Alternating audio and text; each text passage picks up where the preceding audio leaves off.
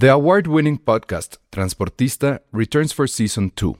This time, we'll meet Beto Coral, who has lived his whole life in pursuit of one thing justice for his father, a police captain. Captain Coral was mysteriously murdered shortly after leading the search block that captured and killed notorious drug lord Pablo Escobar. Listen to Transportista Who Killed Captain Coral?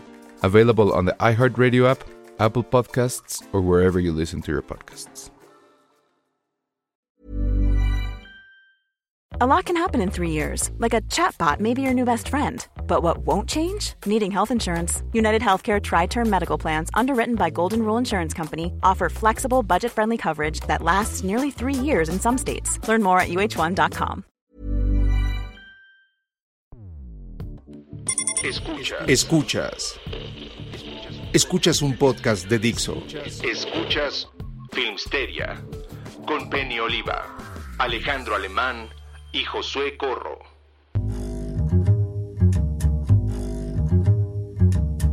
Hola a todos, bienvenidos a Filmsteria, el único podcast de cine que es Bidi Bidi Bom Bom. Me gustó, ¿Sí? me gustó. Sí. Sí, está a mí bien. no, ¿eh? La verdad es que no.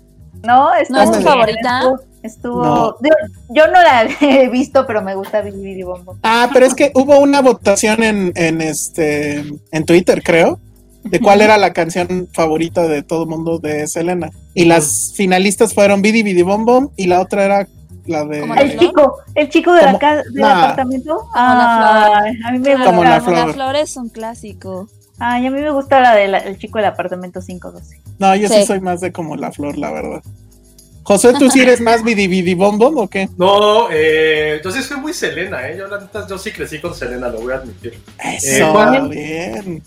O sea, creo, o sea, está cabrón porque recuerdo el día en que murió Selena. Esto es súper una estupidez, ¿eh? No sé si mi hermana me esté viendo, no creo ahorita porque ya entró mi sobrino a clases. Pero el día que a mi hermana le quitaron la vesícula o una madre así, algo leve del estómago, despertó y creo que mi mamá dijo que habían matado a Selena y estaba llorando. Porque mi hermana sí era muy, muy fan. Entonces siempre recuerdo el día que mataron a Selena. Yo estaba, estaba medio morro, pero ese día a mi hermana le operaron de la vesícula. Una- Y del apéndice, perdón. Entonces sí recuerdo mucho que ella sí se alteró tanto por su operación como por eso, porque pues mi hermana es más grande que yo, éramos chicanos, entonces sí crecimos con Selena al full, así al tope de... Así creo que hasta mi hermana se, se vestía como Selena, o sea, no lo tengo muy, muy vívido, pero estoy segurísimo que se vestía como Selena. Sí, fue mega ícono para, para todos los hispanos que vivíamos en Estados Unidos. Sí, Selena era como... Selena, Selena es muy coco, ¿no, Josué? sí están como que un poco emparentados ahí, no sé. Se me Jimena, figura, es la, pues. Jimena es la encarnación de Selena. Dice que nació el día que la mataron a casi, a la, casi la misma hora. Pues a ver, ¿cuántos Jimena, años tiene? ¿Hace cuánto mataron a Selena? como 95. No, No tengo idea. Fue en el 95. No manches. Órale. Oye, pues Yo, está tam- muy yo bien. también me acuerdo de la cobertura de, de, su, de su muerte. Ah, yo pensé que ibas a decir de Cine Premier. y yo, ay, güey. No, que Cine Premier llevaba un añito, vi- no, meses vivo. Órale. Está buenísimo eso. Bueno, pues el, el fan de Selena, con todas las ganas del mundo, así bien contento va a ver la serie, Josué. ¿Y con qué te encontraste? Eh, primero, con algo que pensé que no era que no era posible, que hubiera algo que me hiciera extrañar la serie de TNT. De TNT. No la vi, ¿Se ¿eh? ¿Tú sí viste esa? Yo tampoco, era la no oficial, No. La, que, la que no estaba aprobada por su familia. sí. Y que no traía ninguna canción, que era lo peor. Ah, exacto.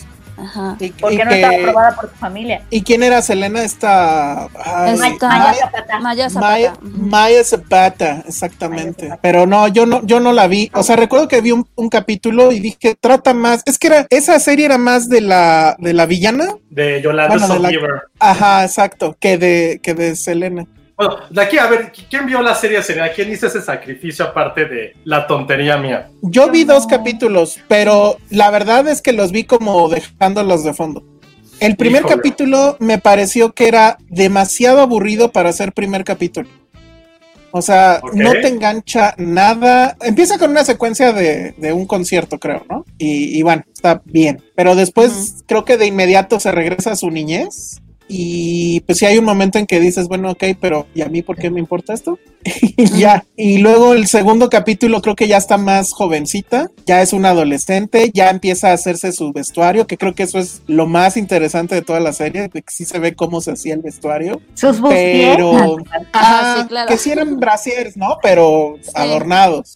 Y este y las bo- y las botas, los zapatos, o bueno, como ella se lo hacía así. Era, era la precursora de Etsy. A ver, si quieren, hagamos lo, lo mismo. ¿Qué quieren saber sobre la serie? ¿Qué te interesaría saber, Ale? Penny, ¿qué es lo que, qué es lo que Ajá. más te dolería saber sobre la vida de Mm. Selena antes de que sea Selena? Cuando le decían, oh, es Selena. Es que, paréntesis, si odio el acento caribeño, que es lo que más odio en este mundo, el segundo que odio es el acento pocho. El que habla un poquito así, ya sabes, que quieren hablar español, pero sigan hablando inglés. Entonces es un poco raro cómo hablan español y le dicen Selena. Puta, lo odio, sí, cabrón. Pero, ¿qué quieren saber?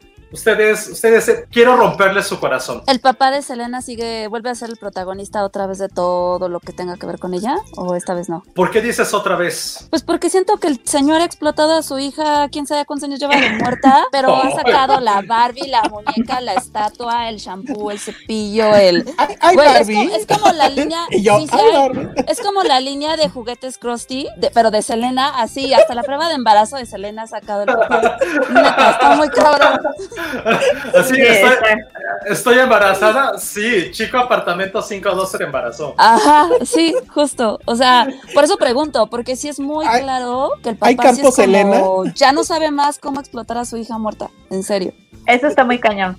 Sí, Qué fuerte estuvo eso, ¿eh? Entonces, sí. La respuesta es sí. sí, Eh, lo sabía. de- debió, debió llamarse Abraham Quintanilla la serie. Eh, todo es sobre él, es como, no mames, vean cómo me sacrifico para que mis hijos sean artistas. Inicia así, los, los primeros, no, es que ni siquiera existen los primeros eh, capítulos, toda la serie sí es sobre él, ¿no? O sea, desde los, insisto, es el sacrificio paterno, esa parte del American Dream, de cómo llegó, bueno, no era, él no era migrante per se, sus papás, él sí era nacido en Estados Unidos, pero vean cómo pudo contra la economía que lo quería volver pobre, él salió adelante con su familia, él hacía todo por su familia, era tan visionario, tan visionario, que creó este grupo y al mismo tiempo, cosa que yo no sabía, que los Dinos era, era su banda.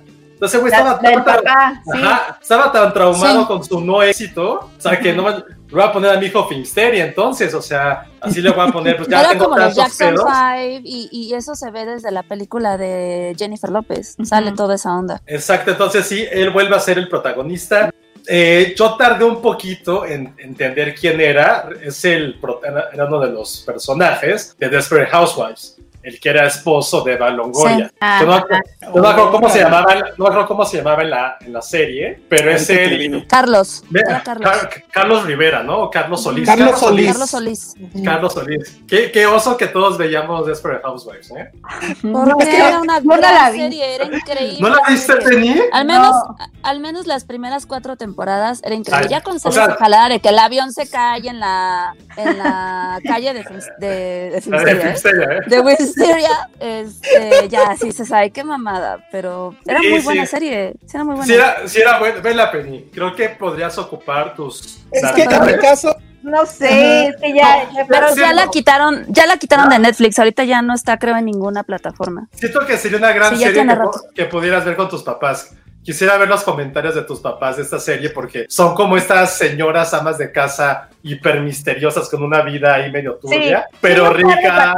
sí. Vi, vi un par de capítulos, o sea. Sí, pero era muy no, buena. No, no me, no me enganché, como que dije, ah, es que a mí, yo, yo sí la vi porque me la vendieron como que era el nuevo Sex and the City. Ajá. Ah, ¿Quién te la vendió así? ¿Quién? Así las vendían, en, en la misma cadena así lo vendía. Además Sí. que ahora ¿No? iban a ser señoras en vez de, bueno, ya las otras eran casi señoras, pero bueno, estas Sí. eran casadas y en un suburbio.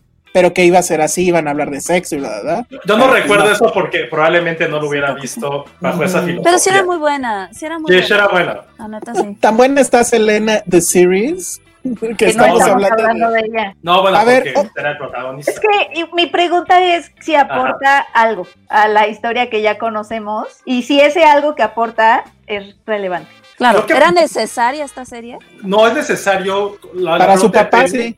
Ah, sí, claro. Es- claro. aporta algo es tal vez conocer esta Selena ochentera esta Selena que a lo mejor desde sus éxitos, cómo fue que llegó ahí, pero tampoco te lo plantean como si hubieran sufrido tanto, ¿eh? Porque era así como, oh, somos pobres, pero se ve que no sufren. O sea, hay, hay una parte que repiten como ocho veces, o sea, si fuera como Drinking Game, es como, güey, ya está la madre. O sea, yo me pondría pedo yo porque resulta que soy el que se pone más pedo del mundo. Eh, porque siempre hay una escena en la cual está, está Abraham, Abraham, perdón, y le dice a, a AB, oye, pues tenemos que ir a recoger uh, latas de duraznos porque con eso iban a hacer luces. Entonces van como a un basurero, van a un restaurante, basurero de un restaurante, un contenedor, sacan los, las latas gigantes de, de los duraznos en almíbar, las limpian y se hacen sus luces porque están tocando como en bodas. Entonces como que esta parte de decir, ok, vamos a conocer cómo fue que llegaron ahí, esta banda luchona. Selena no fue, no es Jennifer López, ¿no? Sino que es esta niña que nació en el barrio bajo de, de Texas. Y vean hasta dónde llegó, pero no llegó sola, llegó por su papá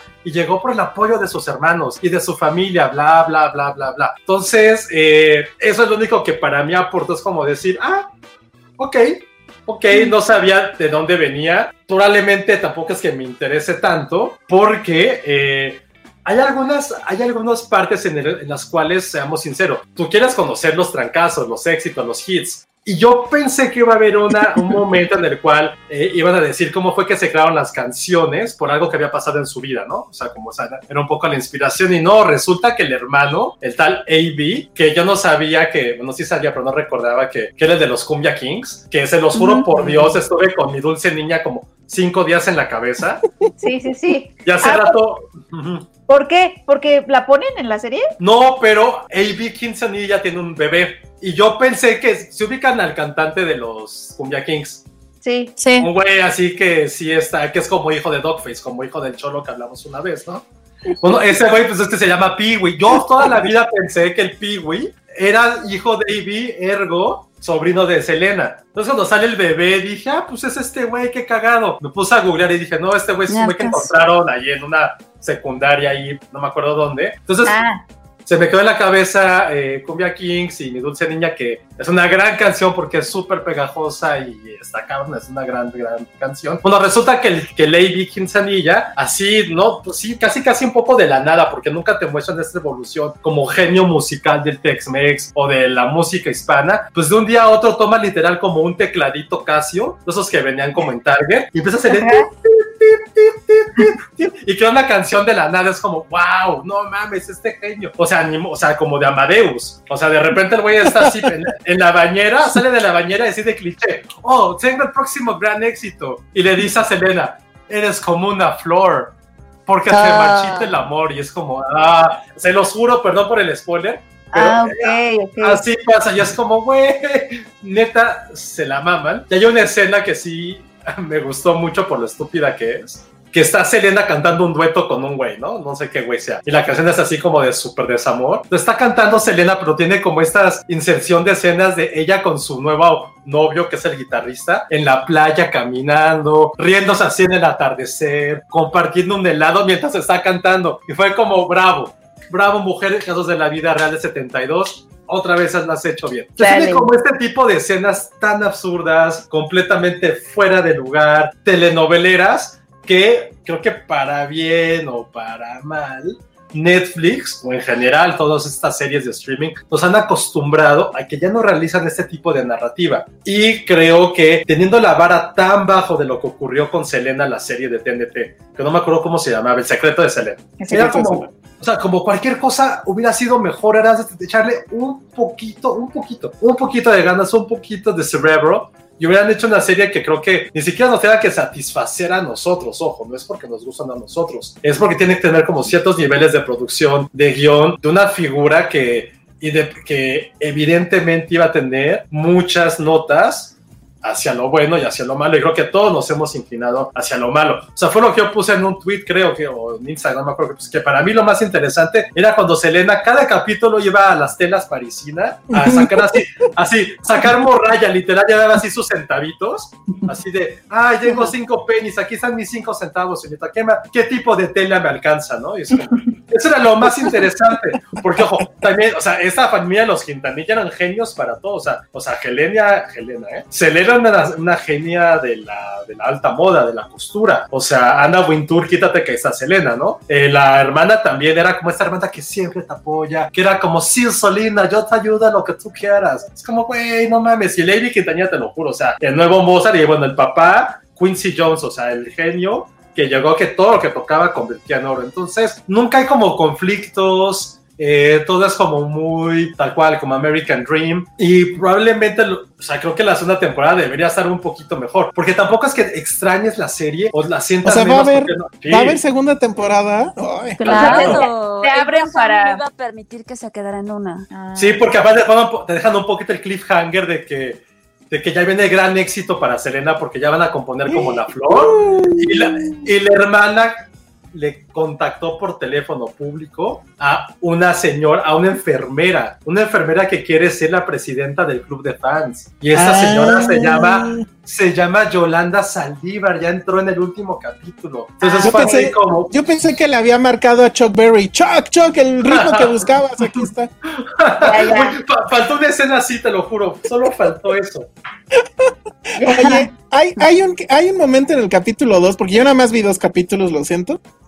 No sé si se acuerdan ustedes de una película que se llamaba Begin Again. Sí, Claro. claro. La amo. Ah, ¿Se ¿se acuerdan de Keira Knightley. Ajá. Ajá. ¿Se acuerdan que hay un momento en esa película donde creo que es Hulk el que entra al, al bar donde ella está cantando Sí. y que todo así, se- ajá, pero que todo se silencia y él nada más está como que escucha un instrumento, su voz y otro instrumento y entonces ahí viene. Bueno, Sí. esa esa idea la copia así calca. El que entra a no sé qué lugar es creo el hermano, el que compone, no sé, yo no me sé Y se, la se imagina, jerarquía. ¿Se imagina los instrumentos? Ajá, o sea, está viendo así los instrumentos Tal- por separado los y se individualmente. ya. Exacto, Ay, qué justo. mamada. Entonces dije, bueno, por lo menos Ay. tiene unas referencias interesantes respecto a de dónde se está robando las cosas. Pero bueno, ya nada más para finalizar el tema, Selena, creo que la gran pregunta es, ¿qué onda con la chica? Con, ¿Cómo se llama? Eh, Christian, Cristian. De Serrato. rato.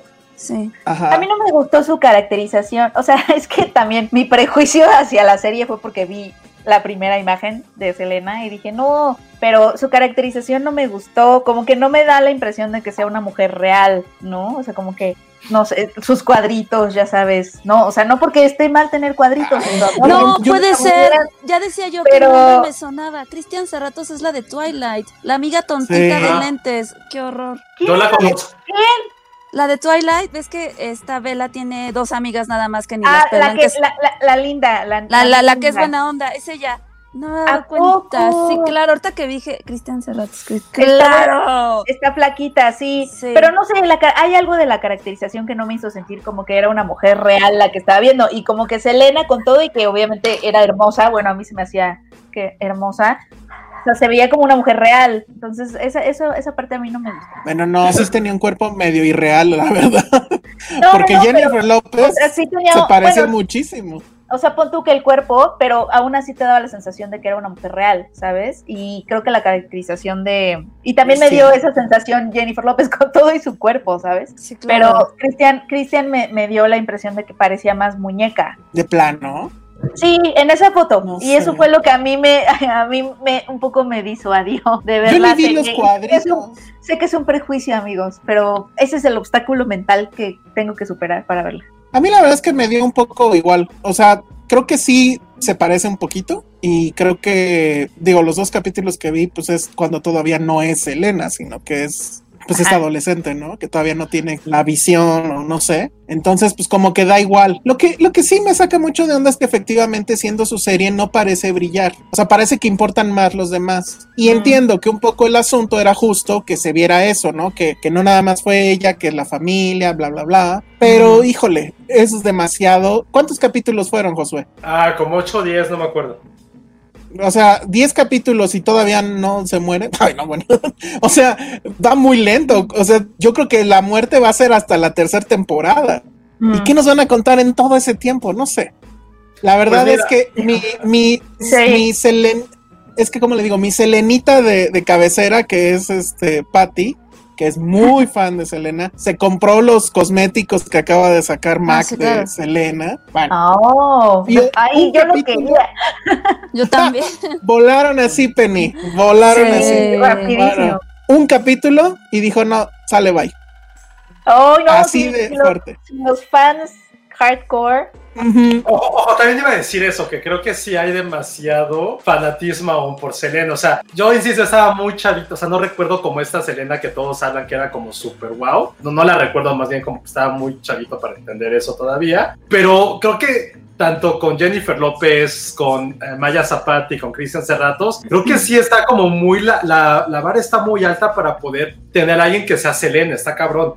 O sea, Mm. sí es como es, o sea, insisto, yo, o sea, para mí Cristian Serratos, que a mí no se me hace guapa, se me hizo hiper mega guapa en este papel. O sea, sí fue así como, wow, no nos recordaba que Selena fuera así de guapa, porque puede ser algo muy estúpido que mi mamá decía de Selena cuando recuerdo cuando estaba niño, ¿no? Que decía que tenía cuerpo de tentación y cara de arrepentimiento.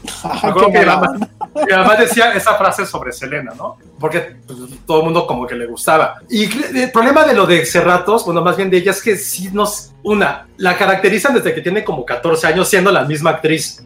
Es Ah, como, sí. güey, o sea, ¿por, por qué? O sea, sale como en serio en la secundaria, literal, la secundaria, siendo ella con una peluca así como de Harlem. Globetrotter. Híjole, las pelucas, no, no, no, no, no mames, las pelucas. Digo, ya después sí metí a Google a, pues, a ver si sí era su look, y evidentemente así era, pero está muy mal caracterizado. El playback sí se nota bastante chafa, sobre todo porque ¿Qué son, al, inicio, al inicio son canciones que no conocemos. Entonces sí quieres tener así como esta... Y lo que yo no sé, y esto igual a lo mejor ustedes que son un poquito más fans o nos los diga el público, o sea, Selena sí era este personaje tan, tan bueno. O sea, me refiero bueno al sentido de que siempre estaba bromeando, como que siempre había el lado, el lado bueno de las cosas, que incluso en sus presentaciones y shows era como esta persona así de ah, que nada le parecía mal, porque eso pasa mucho en la serie, un momento que dije, güey, ya, o sea, ya es una caricatura de personaje. O sea, si ese era como su personaje en el escenario, va, lo entiendo, pero incluso detrás- fuera de él, cuando están en, en este camión, porque todo el tiempo están como un camión yendo desde por todo Estados Unidos, así toda la gente está cansada, con un chingo de calor, así ahuevada, y Selena siempre es así como, ah, todo está bien, ah, todo es increíble. Es como, güey, ya, momento que yo sí quería pegarle al, al personaje de, güey, ya, o sea, no todo tiempo tiene que estar sonriendo diciendo que todo está chingón, porque sí es muy cansado. Pero ojo, no sé si así era el personaje o su caracterización ya dentro de, del mundo como Selena. Entonces, eso fue lo único, pero, pero sí. Creo que, hay alguien preguntó, no, creo que Ana Fox preguntaba si hablan, si hablan Spanglish, sí, sí. Sí, O pues sea, eres O inevitable. sea, está, está en el Cocoverse, está en el Cocoverse, así de, a Ah, ver, mija, Te dije. a ver, mija, wash the, wash the dishes, mija. Ay, Selena, ¿qué tienes, mami? What's your problem, mamita? Ay, me caga eso, puta madre. Voy a hacer una pregunta, Elsa, Penny, Ale. ¿Sus papás les dicen mijos? Ah, mi papá creo que sí, de pronto, de pronto se le sale el mijo. Como, No, creo que de chicos más. O sea, ¿pero por qué creen que todo el mundo en México se le dice al otro mijo? O sea, Pues, es, más ellos, o sea, es más Ah. las personas que, las personas chicanas, ¿no? O, no sé, pero Pero mi papá sí, sí, llegó, sí llega a usar mijo, mija. tu, pa- tu papá se le perdona todo desde que dice de perro llegando a casa. Perro llegando a casa. Hoy, hoy lo volví a decir y yo, papá, ya, tu chiste ya. Ay, que te dijera perro llorando por su hija que no lo quiere en sus chistes. Sí, sí, sí. Y usando gerundios, además. Sí, Y pues, pero sí entiendo tu punto. O sea, no, a mi papá sí se le, sí, sí lo hace, pero sí, no sé si a lo mejor son excesivo en la serie. hubo gente Pero que sí, es, lo muy, pero sí es muy del norte, ¿no? Oye, mijo. tal vez. no Sí, sé. o sea, sí siento que es de un lugar, pero no lo, no lo tengo No sabemos bien qué lugar. Ajá. Pero sí siento que sí sucede. Pero a lo mejor, o sea, a lo mejor en la serie lo hacen ver no verosímil, quizá. Espérenme, acaba de poner algo Ericito que creo que va a derrumbar toda mi existencia. Era tan linda que Bobby Pulido le compuso Desvelado. ¿Desvelado es a Selena? No No, sé. Güey, Desvelado es como mi canción del karaoke. Desvelado. O sea, es, Ah. Ay, sí. Que alguien, que alguien nos confirme eso. A llorar. Eso está bueno. Güey, estoy en shock con esa noticia. O sea, Ya, ya como que se antojan unos alcoholes, ¿no? Sí.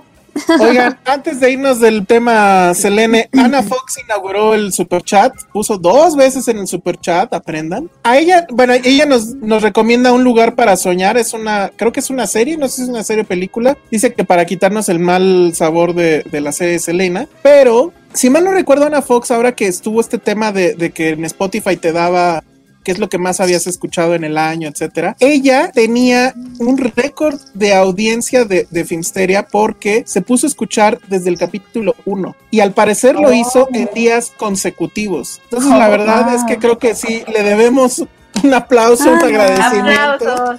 Algo a Ana Fox porque sí.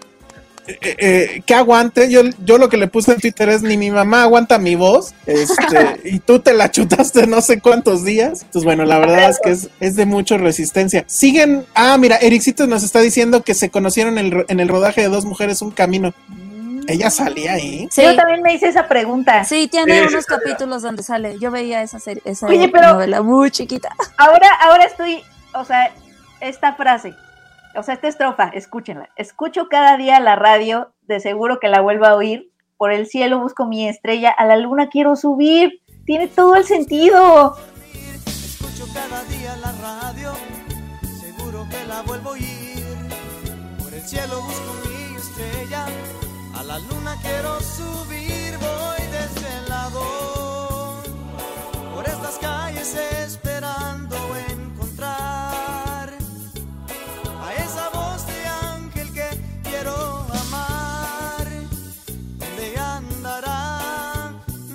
Sí. Ay, qué triste. Ay, qué bonito. Está increíble. Amigos, Ya vayamos por unas cubas. No, ya quiero beber. Bueno, pues entonces ahí está. La verdad es que sí, yo he visto muchos comentarios en, en Twitter de gente muy molesta con la serie. O Sí, salieron memes, salieron memes así como de Selena viendo la serie así. Sí, sí, No, sí, bueno. meme. el mejor meme fue el de Milhouse, ¿estás viendo Mank? Y, y el sí, claro. Sí, claro. Ay, pero era viendo ese. Selena. Tú eras ese, exacto. Ay, no. Bueno, Sí, pues no. ahí está Selene, la serie. Ahora hablemos de que Penny finalmente vio Mulan y también Ale, ¿no? Sí, Ale, ¿qué pensaste? Cuéntamelo todo. Ay, qué decir de Mulan. Pues bueno, antes de profundizar diré mi opinión. No me gustó, la odié. Tiene bonita Eh, letra. Tiene bonita letra, pero hasta ahí. Es buena persona, o sea, A es buena sí. persona. Tiempo, tiempo. Ta- ta- tantito, tantito pausa. Lo que acaba de decir Lulu Petit es shocking. Dice, el No meme de. Choche con los globos en la puerta se los lleva a Selene en día, en dos mujeres un camino es, ¿no? No, esa No sabía eso. esa. Hay que buscarlo. Yo tengo ese sticker. Penny, pásamelo, please. ¿Me lo pasas? Lo usé hoy. Ok. Sí, pásamelo, pero- porfa. Pero ella es la que abre la puerta. No recuerdo porque, Parece porque el ser. close-up de él es como super zoom, ¡fum! O sea. Es así. Entonces, no, no sé, yo no me he fijado en quién abre la puerta. A ver, Según yo no, no sé, ese ya es un chismesote. Que alguien confirme, ¿eh? estoy viéndolo. Hay un- es una Que mujer. alguien pero- confirme eso. No sé, no sé. Alguien ya está Bueno, diciendo que es mentira. No sé, Lulú. No, no es, de nuestra, de nuestra. Ericito dice que sí es ella. no es ella. Estoy viendo la escena y no es ella. ¿No es Se ella? las voy a mandar para ver si la puedes Ah, poner en Hubiera sido genial. Pero no Pero sé. lo mejor- ser. A lo mejor quien abre la puerta es la Rumi. Ah, Ah, puede sí, ser. porque más Te bien lo mandé, dice que te se mandé lo la lleva a ella. A ver. Titi Bell dice, ella no es la que abre la puerta, creo que era mag- la que era maga. Hay una maga, obviamente hay una maga. Obviamente iba a haber una maga. De, de chiquita, dos mujeres, un camino era mi jam. Hugo Hernández dice, no, No la pareja de Selene era la, en la novela era Ramiro. Jacqueline Cruz dice, no, tampoco. o sea, ya se armó un desmadre aquí. Por favor, pónganse de acuerdo, ya nos mandan un Vamos- mensaje porque le voy, le Vamos voy a, a le voy a preguntar a, a Pati ahorita. Pero a ver, Sí. entonces sigamos, sigamos con que tuviéramos como, como en los noticiarios, así un equipo de investigación al que pudiéramos voltear y decirle, confírmame eso, y ya todo. Ahorita a Pati nos va a confirmar o negar esa Sí, versión. que Pati nos Ah, ayude. Ahorita, ahorita mismo lo voy a escribir. En lo que ustedes nos siguen diciendo de Mulan. De Mulan. Ah, Este, Mulan, pues. que era Mulan, buena, era buena persona. Ajá, que es, que tiene buenas intenciones, pero hasta ahí. Sí. No, O sea, como Selena. ¿saben qué? Creo que el problema con la película, o sea, Todo mal esta semana. todo mal, pero no, la película, o sea, todos amamos la película animada y, y sonará chistoso, quizás, pero siento que más que la animada, esta la quisieron todavía hacer como un poquito más occidental. Entonces la entorpecieron totalmente. O sea, para empezar, la, la protagonista que es Mulan ya no es una chica normal. O sea, en la, en la- en la caricatura era una chica como cualquiera. Podría ser Como Cristian yo. Sí, o sea, Torpe. torpe, este, Como eh, tú, una como yo. como tú, como yo, ¿no? Y no, aquí ya es este una mujer que, que poseedora de unos niveles desmesurados del chi, que es un poder, este, que Ajá. tienen escondido ciertos guerreros, Ajá, es como hija de Goku. Ajá, que es capaz de distinguir entre una liebre macho y un, y un conejo, sepa la madre por qué. ese es Órale, un Qué útil, ¿no? Qué útil. Ajá, y que ya solo por eso ella es como la guerrera definitiva que todos esperábamos, ¿no? De nuevo tenemos a The Choose One, o sea, ya no es, o sea, lo que se pierde en esta nueva adaptación es que ya no es alguien que luchó por su lugar, que luchó por ser quien es entre los hombres, para demostrar quién era, no, ya era alguien que nació tocada por Dios y que tenía superpoderes, ¿no? Y luego para acabarla de joder, nos quitan a Mushu, que todo el mundo está con que, ¿por qué Mushu no está? Y digo, bueno, o sea, yo antes de, de ver la película yo dije, bueno, no pasa nada, o sea, también como le iban a poner, seguramente se va a ver medio diabólico, está bien. Pero entonces nos ponen al- a, dos villanos, ¿no? Uno que es Borican o una cosa así se llama, no me acuerdo porque ya no es el mismo nombre. Ajá. Y la otra es esta Shannon, ¿no? Una bruja. Una bruja. Ajá. Que para acabarla de o sea, para terminar más rápido, el tipo tiene más motivación, una motivación tan insípida y genérica como su propio personaje. Así. Y la bruja, pues ya sirve como sustitución más o menos de Mushu, junto con el ave fénix, que es igual a los papalotes que venden en Chapultepec, porque se ve terrible esa animación de la avecita volando por ahí. Y bueno, queda claro que la historia ya no es tan realista como querían hacerla, ¿no? Igual, o sea, como que siento que se siente tan forzada toda la onda de producción que nos perdemos de detalles que pudieron haber sido buenos, como los ma- el maquillaje, el vestuario que dices, ah, o sea, sí, si le pones atención y lo, pon- lo ves como una onda aparte, creo que es lo más destacable de la historia. O sea, creo que la, la película quiso copiar muy torpemente interpretaciones que ya habíamos, ya habíamos visto como el tigre y el dragón y eso la jode muy cabrón. O sea, como que no saben cómo occidental, o digo, bueno, más bien, o sea, ya saben cómo venderla como película nueva, este, china, o sea, como queriendo venderles este producto a los chinos y la verdad es que termina siendo súper, súper, súper torpe. No sé tú qué opinas, Tenny. O sea, Sí. porque aparte Mulan es, eso es, es- yo creo que más allá de la historia bonita de la, de la hija sacrificándose por el papá, era, era como un icono de- del papel de la mujer, ¿no? De este, pues de este poderío, de, de esta grandeza, y aquí no lo sientes. En ningún momento lo sientes porque ya es como, pues ya, o sea, eres Dios, eres única y, y- y Es nunca que- sientes esa empatía por el personaje. No, es que no te ves reflejada en ella precisamente por lo que No. dice Ale. O sea, porque, y a mí me molesta mucho esas, esas, esas historias. O sea, como que me, me aburren, obviamente, pero también siento que, que son dañinas ya. Porque es otra vez esta, esta historia del empoderamiento femenino como la excepción, ¿no? El síndrome Ajá. de la mujer maravilla, que tienes que ser excepcional, tocada por Dios, para ni siquiera destacar, sino para que no te ejecuten por ser un soldado. O sea, ¿sabes? Sí, Como que sí, justo. no solamente tienes que, o sea, es esta onda de andarle pidiendo toda- to- todo el tiempo a las mujeres que sean excepcionalísimas. Solo las excepcionales tocadas por Dios son las que logran tener un lugar en la sociedad o en donde sea o en los trabajos, etcétera. Y eso además es algo que vemos todo el tiempo, o sea, cuando hablamos de directoras, etcétera, es como tienen que haber ido a Toronto, ganado el León de Oro, etcétera, para que les empiecen a dar trabajos, ¿no? Porque no tenemos derecho a la mediocridad. Claro. No, o sea, te- para que nos den trabajo tenemos que ser excepcionales, sobre todo en estos lugares. Estoy hablando de estos, estos como, estos como ámbitos dominados por hombres, como es ser un soldado en China, en la- China antigua. Pero es esto, es reforzar esta historia de esta mujer que casi casi nace como Dios, entonces no te puedes identificar, o sea, tú no puedes, ¿no? O sea, No. ya a mí me ejecutarían, ¿sabes?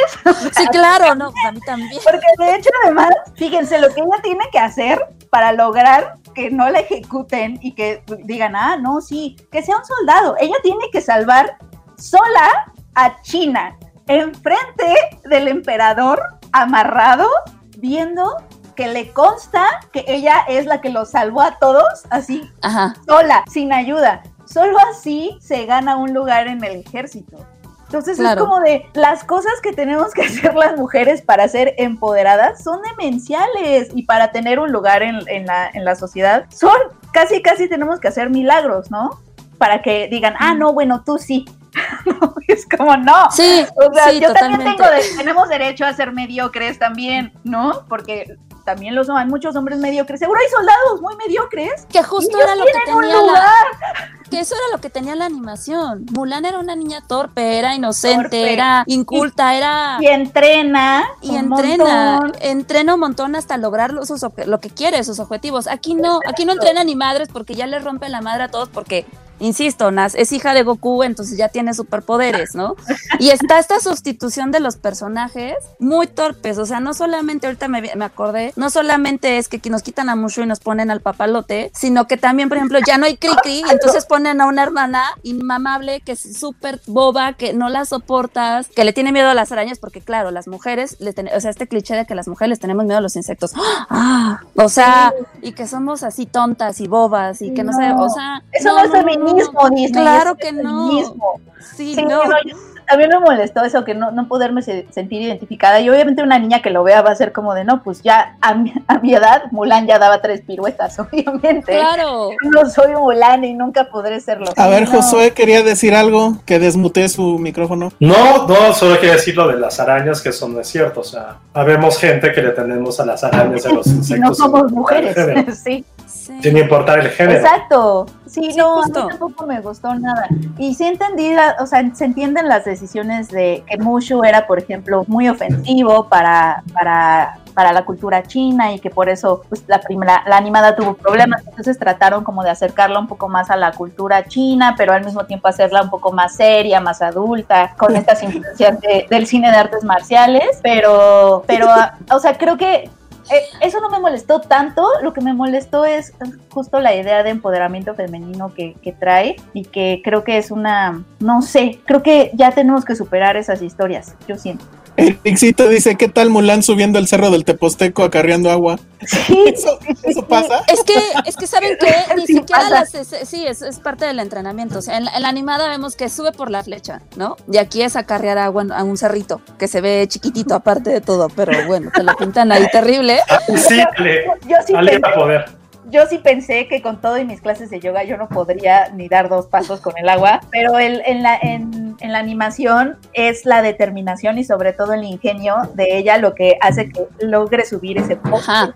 ¿no? Este, Exacto. Me emocionaron algunos momentos en donde como que un poco se puede adivinar la música original, ¿no? De, en Sí. lugar de cantarte la de hombres fuertes, eh, De acción, sí. de acción, te la medio, medio Traen el, ¿no? como el, el- como el score lo traen de fondo El nada más en la letra. Ajá. Eso, pero híjole, sí, no, yo creo que nada más, o sea, no, no hay Y es que también las escenas de acción son súper tontas. O sea, insisto, el final con, con el emperador ahí viendo así de mátala. O sea, cómo muere el villano es como, ay, perdón que lo diga, para de mamar. O sea, de que así la patada de que le regresa la flecha y, ah, ¿no? La sostiene. Te la aviento y el otro, ah, la sostiene. Te la vuelvo a aventar y la agarro otra vez. Es como, ay, güey, ya, muérete. Pero, pero es para que el emperador con sus ojos vea que ella salva a. China sola para que la perdone y para que Exacto. le ofrezca un, un lugar en el ejército. Porque si se lo contaran, no sé si, si quizá Se lo creería, claro. diría, ajá. Ajá. Y eso me lleva como a muchas preguntas, ¿no? Porque, por ejemplo,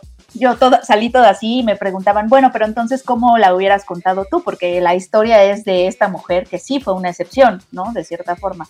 Sí llegó al, al ejército. Y no tengo respuesta, o sea, no, no sé si a lo mejor ya tendríamos que estar contando otras historias de otra forma, no sé, no sé, pero sí, no funciona. no funciona. Sí, no, no funciona. Les pregunta Jorge Pérez Castorena. Dice, pero aún con todo y eso, es menos machista que la animada, ¿no? ¿Será? Pues yo no sentí, la animada no, no sentí Yo lo tampoco. que lo que era era muy ofensiva para la cultura china. Eso sí, eso sí era. Y a lo mejor se refiere a que al final, pues un poquito medio adivinan que va a haber el amor romántico, ¿sabes? O sea, con el capitán. Y sí, no me acuerdo, no me acuerdo tanto de los chistes. No sé si a lo mejor se refiere al humor o a Es que obviamente en la, o a la animada, canción por ejemplo, que cantan de qué quieren encontrar en una mujer. Sí, pero creo que todo es muy a propósito porque al final Mulan termina dándoles una lección a todos. O sea, pudieron haber 20 mil eh, chistes machistas, Mushu puede ser, o sea, inclusive en algunas cosas ahí torpe, pero al final Mulan es la que les da la lección y todos dicen, ah, ¿no? O sea, por ejemplo, me acuerdo en la animada que está esta onda de que Mulan le está hablando a Mushu de que hay que, hay que avisarle al emperador y, y Mushu ni siquiera le escucha y le dice, ah, perdón, este, no, estabas hablando, ah, recuerda que volviste a ser una chica y nadie te pone atención. Sí. ¿no? O sea, se lo dice, Mushu se lo dice en la animada y, y al final cuando cuando salva al emperador, cuando salva a todos, es como, güey, te callé la boca y, y no, las cosas no son así. Sí. Aquí no lo sentí tanto. O sea, Pues es que ella entiendo dio- que te meten el elemento de la bruja. Sí, es que, Es te que ella meten, no es te una meten a esta bruja porque es, es como la opresión. No, Es que justo ella no Sí, es una no, o mujer, sea, es ella como la-. La idea de lo que es una, una mujer fuerte de quienes hicieron esta película, que eso es lo que a mí me aterroriza. O sea, como que sí tengamos que ser estas mujeres maravilla para tener un lugar en el mundo y para, o sea, para ser dignas de un lugar, de no ser ejecutadas Claro. como soldados. Es eso, como Sí. ella no es una mujer, ella es un dios. O sea, lo que presentan es un dios, entonces no te sientes identificada para nada. Y te da el mensaje de que, pues solo si eres mujer, solo si tienes estas habilidades maravillosas en donde sea, o sea, en el ámbito que sea, solo si eres excepcional, solo si eres la excepción, si eres la única, si eres este tú solita, nadie más, ninguna otra mujer, ¿sabes? Como esos, ese tipo de cosas que, no sé. Sí, Podría- claro. podría- Sí, o sea, podría para los que te preguntan, para que los que te preguntan cómo lo hubieras hecho, yo creo que justamente quítale el elemento mágico a Mulan.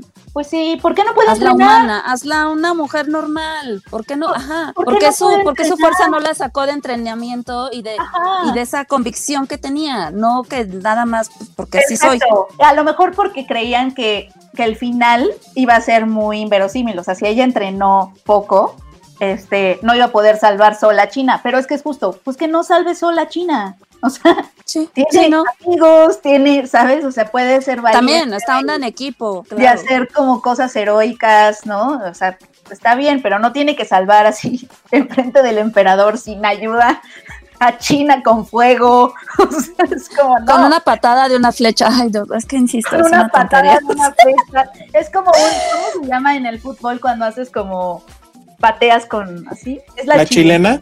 La chilena. Hace una chilena, o sea, Hace también, una hace- chilena para también matar. es futbolista, es todo, ¿sabes? O sea, Mulan Sí. es todo. Oigan, pues ya no me siento mal de haberme quedado dormido en aquella función de prensa de hace como nueve meses. No, no, no, no. No te no, sientas no. mal.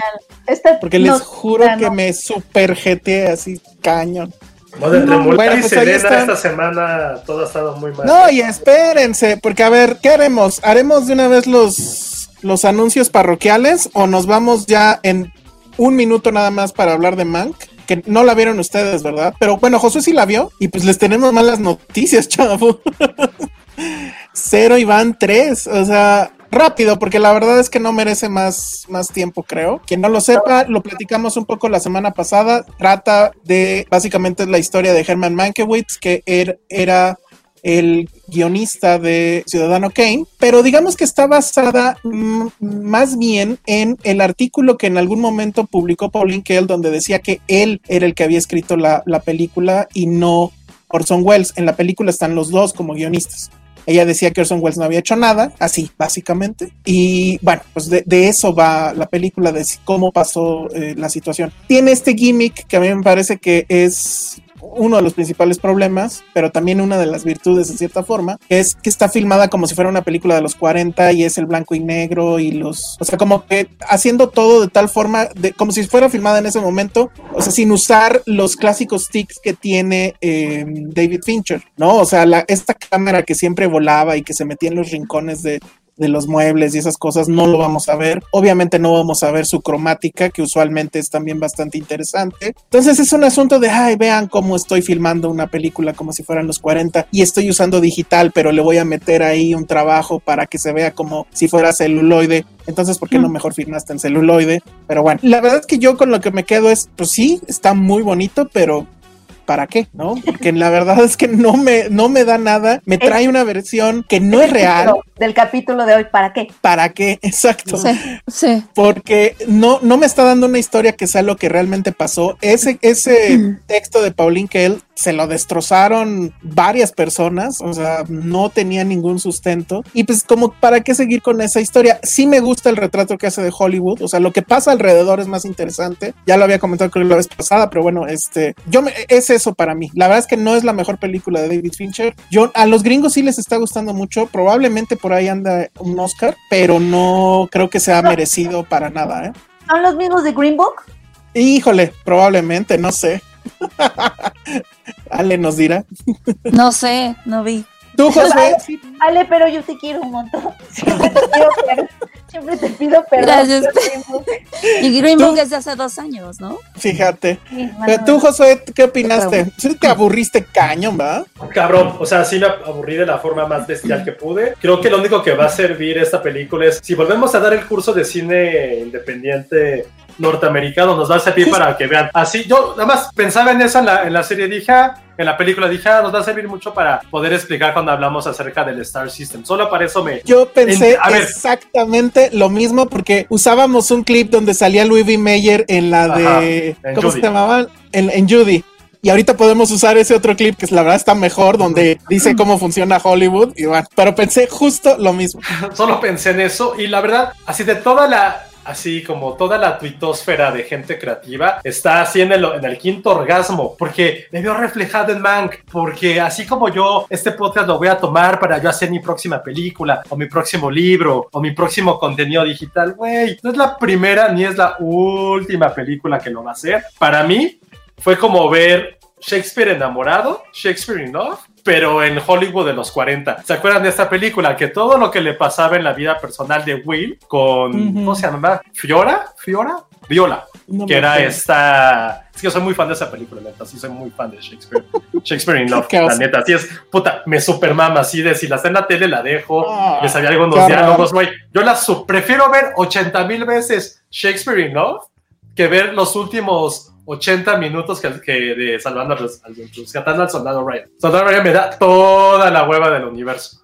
Que digo, no digo porque son del mismo año. Y porque dicen que le robó el Oscar por los Weinstein. Pero bueno, X. Eh, si recuerdan en Shakespeare in Love, todo lo que le pasaba a, a- a William con esta mujer, de cómo no, se, no podía estar con ella porque eran de otras clases sociales, ya estaba comprometida, bla, bla, bla, bla, bla. Le sirvió para hacer Romeo y Julieta, ¿no? Casi a calca lo que le estaba ocurriendo. Pues aquí es un poquito lo de man que es como, ah, yo conocí a William Randolph Hearst y por una, y se los digo, por una pendejada lo empiezo a odiar. Neta, el odio que tiene hasta eh, las personas más importantes del siglo XX a nivel político y económico en Estados Unidos es por algo político de una forma que a mí se me hizo así de, güey, neta, no lo quieres forzar más porque tampoco lo explican y al no explicarlo, estás asumiendo miles de cosas de por qué se inspiró en querer destrozarlo en esta película. Porque aparte, se los juro, durante 20 minutos es, oye, 20 minutos de la película es, oye, soy tu hermano, no hagas esta película porque vas a enojar al señor, al señor millonario. Llega una actriz, oye, man, no hagas esta película porque lo vas a hacer enojar. Su productor, oye, no la hagas porque ya lo entendimos, no somos imbéciles, ya con el cuarto personaje que lo va a visitar para decirle lo mismo, es como, güey, ya entendimos, por favor, basta. Ya, Fincher, vete, ya, ya, retírate si es necesario. Neta, esta película se me hizo tediosa. Lo que sí A voy a rescatar, lo que voy a rescatar, Ajá. cabrón, es la música. La música está, te vuela la cabeza porque es música que es, es ambientada en los años 40 en este Hollywood de toda era así toda increíble y es hecha por Atticus Finch y Atticus Finch, ¿eh? Eh, No, de Atticus, eso- Y, y bueno, realmente creo que eso fue lo que más me gustó. Sí, la parte de la producción y, eh, y pues ya, y como saben que yo no soy fan de Gary Oldman, su actuación me dio exactamente lo mismo. No me hizo así decir, wow, qué increíble. Creo que la única actuación que me gustó fue la, la Amanda Seyfried, que es una, que es la esposa de William Randolph Hearst, una, una actriz de los años 40. Pero de lo demás, nada, ¿eh? Y quien sí merece una película solamente ella, o solamente po- ponerla como wallpaper durante cinco horas, es Lily Collins. ¿Qué pedo con Lily Collins? Dios santo. O sea, verga, o sea, si hubiera una bandera con una figura femenina para mandársela a los aliens, es Lily Collins, está espectacular. Ay, no, bueno, Espectacular, pero, pero lo demás es nada, se, se los juro Sí, que, no hay nada. que no la han visto, no, no pierdan dos horas de su vida viéndoles. Ojo, también entiendo por qué tiene todo este voz en Estados Unidos. Pues sí, porque saben que les encanta que hablen de, de su industria. Sí, perdón, dije Atticus Finch. Atticus Finch es el protagonista de Matar a un ruiseñor. La música la hizo Trent Reznor de Atticus Ross de Nine Inch Nails. La música en serio está increíble. Este, que la, que la instrucción de, de, de Fincher fue que hicieran la música con instrumentos de la época, o sea, solo cosas que encontraran en esa época. Ay, Es bueno, sí, eso. Órale. Con Trent Ándale, justo. y Atticus, que, que son los que musicalizaron Soul. Ay. Ah, uy, de Soul no puedo habber de ella todavía.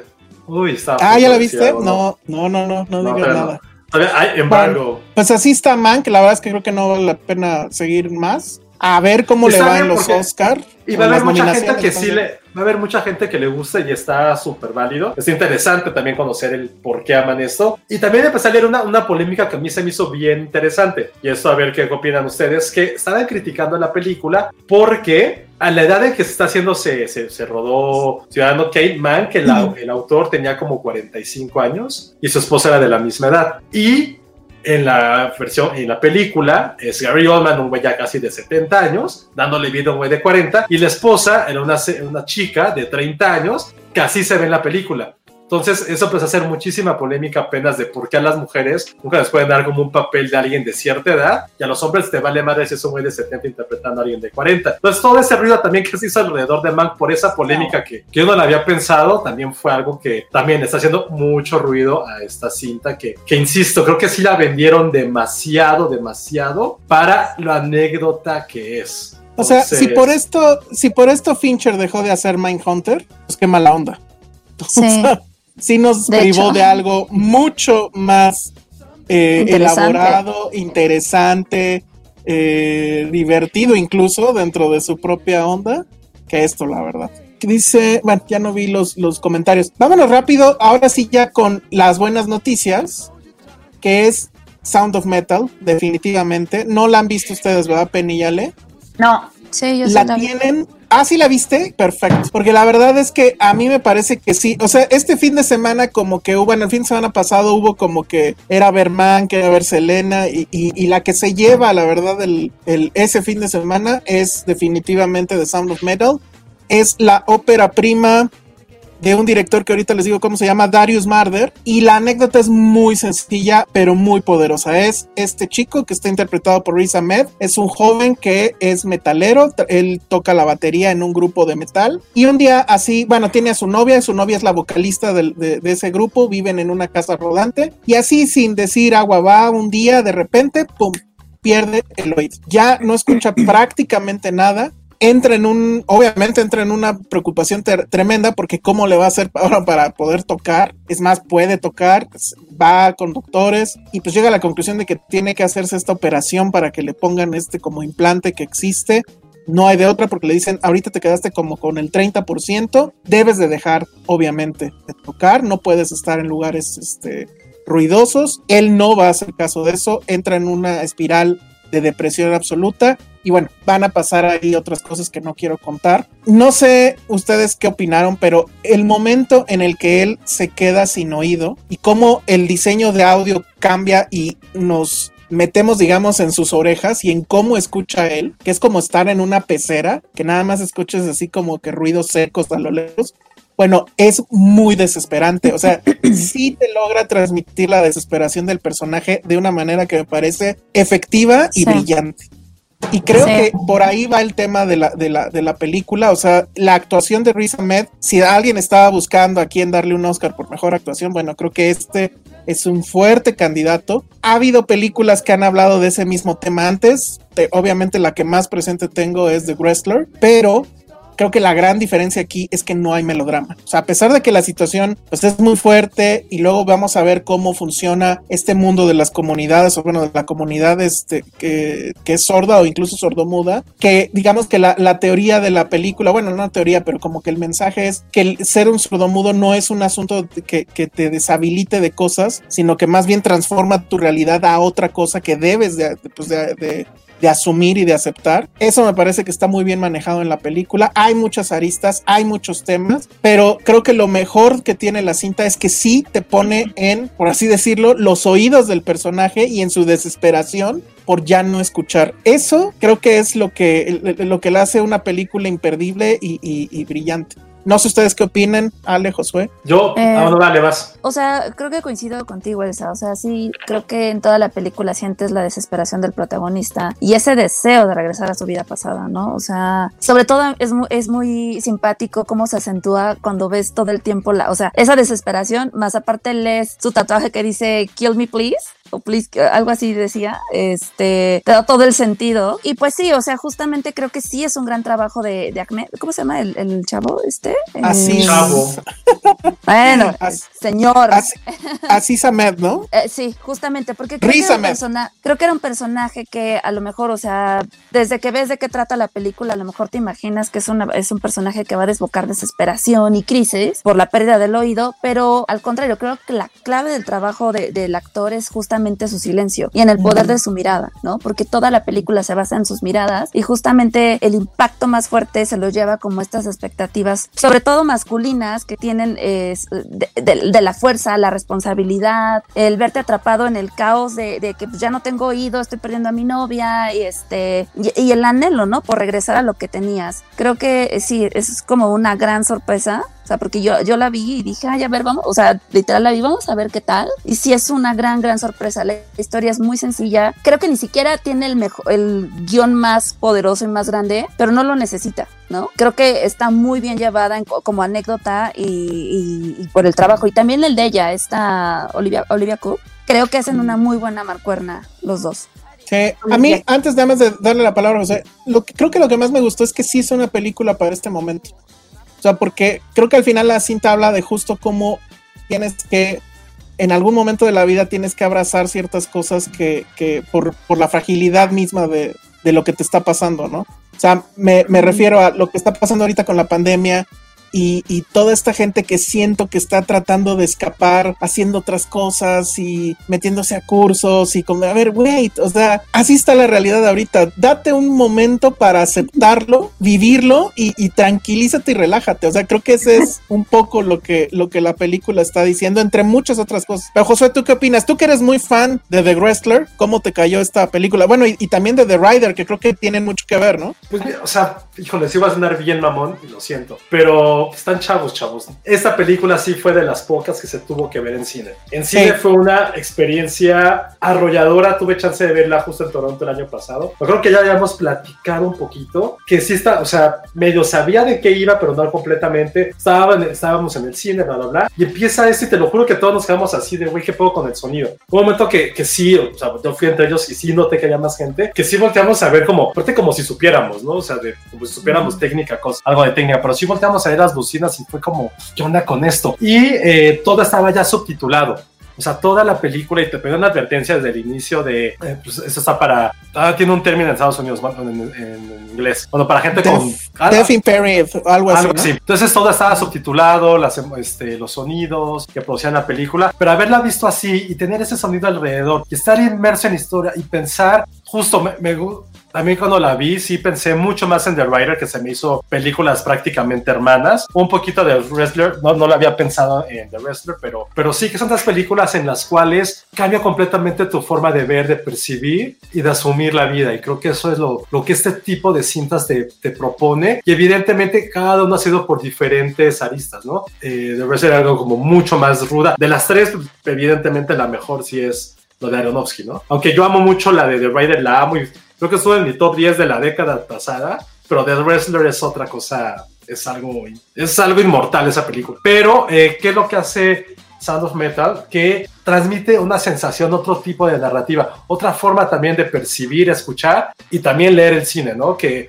que me acuerdo que después de Toronto se hizo mucho esta polémica de, oye, ¿por qué no todas las malditas películas pueden ir subtituladas aunque sea en inglés? O sea, hay que pensar en estas personas que no pueden escuchar y quieren ver el cine y a partir de esa película se hizo una hizo muchísima polémica alrededor de eso. Eh, me acuerdo que cuando se entrevistó al director, él decía, es que yo quisiera que todas las películas fueran así, no pasa nada, no se pierde nada de emoción, no vas a dejar de ver la película, pero hay que pensar en estas personas que no es que ellos quieran estar sordas, porque durante la película hay muchísimos personajes reales de comunidades que se dedican a apoyarse entre sí, que aparecen y que todo es con lenguaje de señas. Mucho de la película, eso no es spoiler, cálmense. Eh, ya la mitad de la película está narrada con lenguaje de señas, ¿no? Entonces, eh, para mí sí fue una de las grandes sorpresas que vi el año pasado. En un año, en 2020, que también ha sido un año un poco, hay que decirlo, un poco pues, escuálido en películas, creo que se va a colar también en, en el listado de lo mejor que se ha podido ver. Y creo que lo sí, otra cosa interesante que está, que habría que plantear y preguntar, y nos ha escuchado nuestro amigo Eduardo Martínez, Alessi, ¿por qué carajos Amazon hace eso? Sí, a ver, es que les voy a explicar, les voy a poner en contexto. O sea, nosotros porque ya sabíamos que, que existía la película, yo ya había leído que iba a tener eh, estreno en Estados Unidos, obviamente están buscando un Oscar, estreno en salas y después se irá a Amazon. La duda era si iba a llegar a Amazon México, porque ya ven que a veces se estrena en Amazon gringo y no en México. Bueno, y, y vi por ahí que por cierto es uno de tus colaboradores, creo, Penny, le preguntaba a, a la cuenta de Amazon que si se iba a estrenar y el, el mismo no. community manager no sabía bueno, sí se estrena, pero no le hacen nada de promoción. No está en el cuadrito este blanco de cuando entras a Amazon, no te lo ponen las recomendadas. Yo puse esa pregunta en Twitter, mucha gente pues decía, sí, efectivamente eso es qué onda, y no es la primera vez que lo hacen. No lo hicieron con la película esta del avión y no lo hicieron con este Bast of Night. O sea, pareciera que nos está diciendo Amazon, a ver, ustedes mercado mexicano solo les gusta ver estas cosas de tontas por el cambio y no sé cuál era la otra que estaba ahorita como que muy promocionada y ahí viene ya el el, los cortos estos de Godines contra no sé qué. Y, y es así como de, güey, deja de decirme, o sea, pareciera que la, que la cuenta me está diciendo, son unos idiotas, ¿para qué les pongo cosas padres? Si ustedes solo consumen uh -huh. porquería. Entonces, en serio, o sea, no es mala onda, ni es personal con nadie, pero sí piensa en esa estrategia un poquito, ¿no? O sea, uh -huh. es una gran película. Y ya, yo nada más ya para cerrar, porque ya estamos este, pasándonos un poco de la hora. Roger Ebert, eh, eh, gran crítico de cine Roger Ebert, decía que las buenas películas son máquinas de empatía, de crear empatía. Y creo que esta película lo hace muy cabrón. Porque efectivamente ya piensas de otra forma este asunto de qué onda con, lo, con las personas que no pueden escuchar, el asunto de aprender las señas, en lo difícil que es este, ir por la vida sin poder escuchar y cómo te cambia efectivamente el asunto, pero también te habla de la dignidad de estas personas y de cómo asumir las cosas y decir, bueno, esto no me va a imposibilitar, sino va a cambiar obviamente las, cómo hago las cosas, pero, pero justo el tema es ser, a, asumirlo y, y aprender, etcétera. Es, a mí me parece que eso lo logra con creces la película y, y, pues sí creo que es algo que no se nos va a olvidar, al menos no muy rápido, ¿no? Entonces, bueno. Ya ve pues, la sí. Penny. Sí. Sí la voy a ver, esa sí la voy a ver. La de Mank, híjole, quizá la retrasa. Ahórratela. No, ahórratela un rato. Espérate si acaso hasta los Oscars. Y Selena quizá no la vea. Ay, perdón, Selena. sí, eso está muy fuerte. Pero bueno, pues ahí estuvo. Esas fueron las no recomendaciones y recomendación uh -huh. de hoy. Vámonos con los anuncios parroquiales rapidísimo. Tenemos, bueno, primero vamos a tener un, tenemos un obsequio, tenemos dos obsequios de parte de Mattel y de Wonder Woman de la película. Aquí tengo esta misteriosa caja. Bonita. Es una caja enorme para los que nos están escuchando por audio que trae el logo de Wonder Woman, pero no sabemos qué trae en su interior. Pero bueno, nos, lo, nos los está mandando Mattel y, y, Warner, entonces ya se podrán imaginar. Y entonces vamos a hacer dos preguntas para que se lleven esas, esas cajas. Una la voy a hacer ahorita en el podcast en vivo y la otra va a aparecer en el podcast en audio. Entonces, bueno, pues van a tener que estar pendientes de ambas emisiones para que puedan responder las preguntas y cuando las tengan, mandan promo Wonder Woman a eh, contacto arroba filmsteria.com y los dos primeros que contesten las preguntas, ahorita voy a hacer una de ellas, pues se llevan ese obsequio misterioso de Wonder Woman. Y la primera pregunta es, la, directora de, de, estas dos películas de Wonder Woman de Wonder Woman 1984 es Patty Jenkins. ¿Qué otras películas ha filmado, ha realizado Patty Jenkins? Entonces, repito, ¿qué otras películas ha filmado Patty Jenkins para poderse ganar esta caja misteriosa de Wonder Woman. La otra pregunta va a aparecer únicamente en el podcast en audio, entonces estén pendientes, seguramente por ahí del final, como un extra, va a salir mi hermosa voz haciéndoles la segunda pregunta. Entonces, bueno, ese es por un lado. Y por otro lado, tenemos que hay una plataforma, ¿se acuerdan que estuvimos hablando de estas plataformas gratuitas donde se puede ver películas y, demás? Hay una, pues creo que, no sé si es muy nueva, pero por lo menos nosotros la estamos descubriendo que se llama Tubi, es tubitv.com. Me di un, un clavado, ahorita la verdad, bueno, igual la podría, debería haberlo puesto aquí en la pantalla, pero bueno, ya nos queda poco tiempo. Es una cosa muy loca porque trae contenido de todo, bueno, trae películas de todo, o sea, trae películas desde Capulina y de Chabelo hasta, por ejemplo, trae este, no sé, este Killing Me Softly con este Brad Pitt que es una película muy, muy buena. O sea, le estoy hablando, es una plataforma que trae cosas súper raras como de justamente como de serie B y trae otras que son más este pues de, culto y cosas que no se encuentran en ningún otro lado. A lo que voy es que denle una vuelta por ahí a, tu, a tubitv.com porque vamos a tener dos obsequios que nos están mandando. El primero va a ser solamente en redes, estén pendientes ahí. Va a ser un kit con varios regalitos ahí para que vean su canal, pero el otro regalo que lo vamos a dar en la siguiente emisión en vivo es un televisor. Vamos a regalarles un una televisión de 40 pulgadas para que vean la transmisión de Filmsteria y que también puedan ver la transmisión de tubitv.com. Entonces, esténse muy pendientes de lo que hoy dijimos y de la siguiente transmisión, porque obviamente vamos a hacer preguntas al respecto, vamos a hacer preguntas sobre tubitv.com y eh, bueno, pues entonces eh, esténse ahí muy muy listos para que se lleven su telesota y que no digan que Filmsteria no les da regalos de Navidad. sábado gigante. Ajá, somos sábado gigante con Selena. Con Selena. Y, Penny, bailando así. Bueno, muy bien. Entonces, esos son los anuncios parroquiales. Y bueno, pues creo que ya tenemos que despedir este este podcast. Redes sociales, Penny. Arroba Penny Oliva. Ale. Arroba Ale Kazagi. Josué. Arroba Josué Corro. Yo soy el Salón Rojo y antes no nos podemos ir sin mandarle un muy, muy fuerte abrazo a Vero, nuestra productora, nuestra editora, la que hace que todos los encimos que tenemos aquí en, en, vivo no se escuchen en la versión en audio, que de hecho se escucha mucho mejor la versión de audio. Le, damos, le mandamos un, un fuerte abrazo y este, y bueno, pues esperemos que, que, haya pronta resignación. Su, su, mamá, seguramente ya lo saben porque ya lo tuiteó, falleció esta semana. Y bueno, pues le mandamos un abrazo y que en paz descanse. Muchas gracias a todos y nos escuchamos en la próxima. Bye. Bye. Bye. Bye.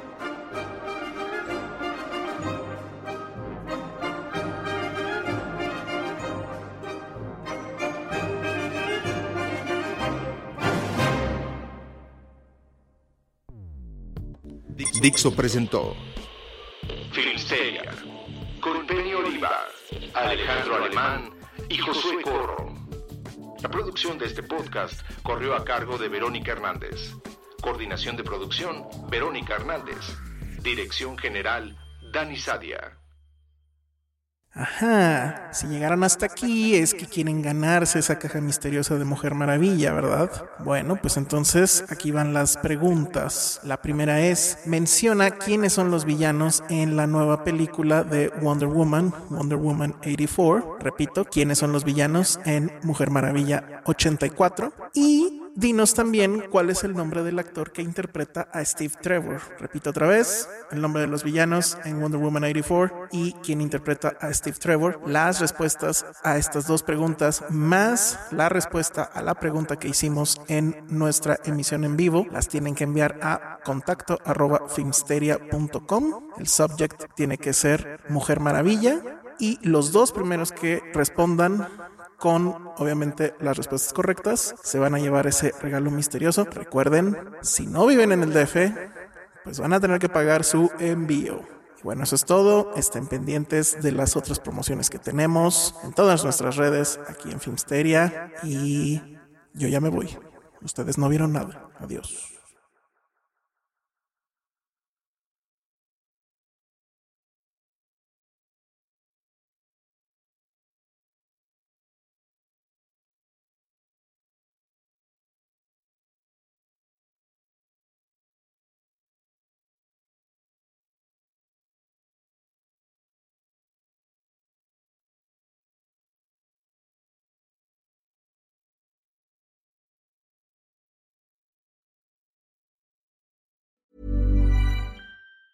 If you thought the only way to get a more defined jawline with natural looking results was through surgery, think again. Juvederm Volux XC is a non surgical injectable gel filler that improves moderate to severe loss of jawline definition and can help you achieve natural looking results with little downtime. Even better, this improved definition lasts up to one year with optimal treatment. No maintenance required. Improve jawline definition for a smooth, sculpted look with Juvederm Volux XC. For important safety information and to find a licensed specialist, visit juvederm.com. That's J U V E D E R M.com. Not for people with severe allergic reactions, allergies to lidocaine, or the proteins used in Juvederm. Common side effects include injection site redness, swelling, pain, tenderness, firmness, lumps, bumps, bruising, discoloration, or itching. There's a risk of unintentional injection into a blood vessel, which can cause vision abnormalities, blindness, stroke, temporary scabs, or scarring. Talk to a licensed specialist to find out if it's right for you.